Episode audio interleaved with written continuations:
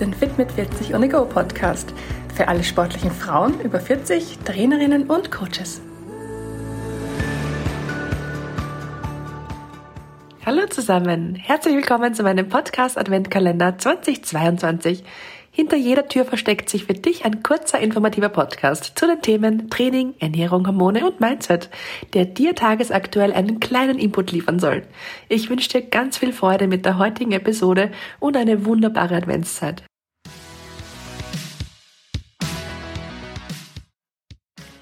Tür Nummer drei.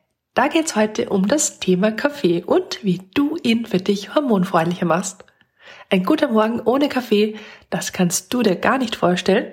Damit bist du nicht allein. Kaffee macht dich aber nicht nur munter, sondern beeinflusst auch deinen Stoffwechsel und hat Auswirkungen auf deine Hormone. Hier kommen einige Gründe, warum Kaffee und weibliche Hormone sich nicht so gut verstehen. Frauen können Koffein schlechter verarbeiten als Männer, genauso wie Alkohol Frauen langsamer verarbeiten können als Männer, so verhält sich's auch bei Frauen und Kaffee. Der Grund dafür ist, dass der Körper der Frau einfach darauf ausgelegt ist, Flüssigkeiten länger zu behalten, um unseren Energiehaushalt aufrechtzuerhalten. So kann es eben auch sein, dass du die Nebenwirkungen von Kaffee auf leeren Magen einfach schneller bemerkst als ein Mann. Die Aufnahme von Kaffee begünstigt auch die Cortisolausschüttung, das ja allgemein auch als Stresshormon bekannt ist. Deshalb kann es einfach sein, dass dich der Kaffee zwar munter macht, aber gleichzeitig auch ein bisschen hibbelig oder nervös. Koffein wirkt sich deswegen genauso wie Stress negativ auf deinen Hormonhaushalt als Frau aus. Außerdem kann es auch sein, dass Kaffee einen negativen Einfluss auf deine Östrogenproduktion hat. Und auch bei Regelschmerzen und PMS ist Kaffee keine so gute Idee, denn Kaffee wirkt säurebildend und das kann zur Folge haben, dass Regelschmerzen und PMS begünstigt werden.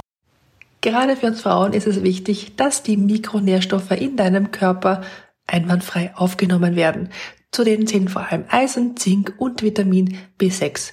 Kaffee hemmt nachweislich die Aufnahme von diesen Mikronährstoffen, die dein Körper aber zwingend benötigt.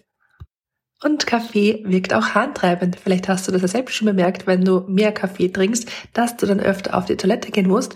Mir persönlich geht es ja schon nach einer Tasse Kaffee so. Das heißt, wenn ich Kaffee zu spät trinke, dann muss ich auch in der Nacht öfter mal auf die Toilette. Und das ist nicht nur mühsam, sondern kann sich auch auf deine Schlafqualität auswirken. Das waren jetzt so einige negative Einflussfaktoren von Kaffee auf deinen Körper und ich verstehe aber auch, dass man ja nicht immer auf Kaffee verzichten möchte, weil er doch einfach so gut schmeckt. Und deswegen habe ich heute für dich ein paar Tipps mitgebracht, wie du deinen Kaffee hormonfreundlicher machen kannst. Also lass uns gleich losstarten. Mein erster Tipp ist, versuch nur ein bis zwei Tassen Kaffee täglich zu trinken. Wenn du weniger Koffein konsumierst, dann entlastest du dadurch deine Leber bei der Entgiftung und stabilisierst deinen Hormonspiegel.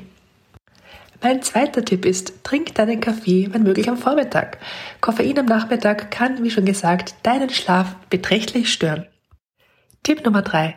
Trink deinen Kaffee nicht einfach so zwischendurch, sondern versuche den Kaffeekonsum auf eine Mahlzeit zu legen, zum Beispiel auf das Mittagessen mit einem schönen Abschluss eines guten Kaffees.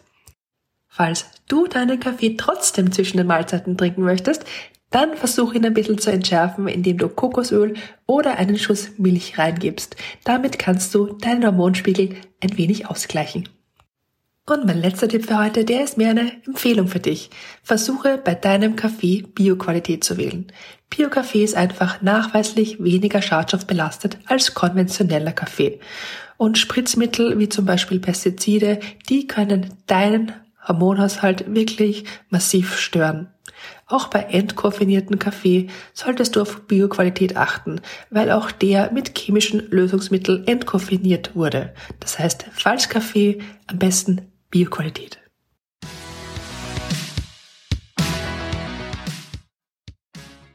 Das waren also meine Lieblingstipps für dich, wie du deinen Kaffee hormonfreundlicher gestalten kannst.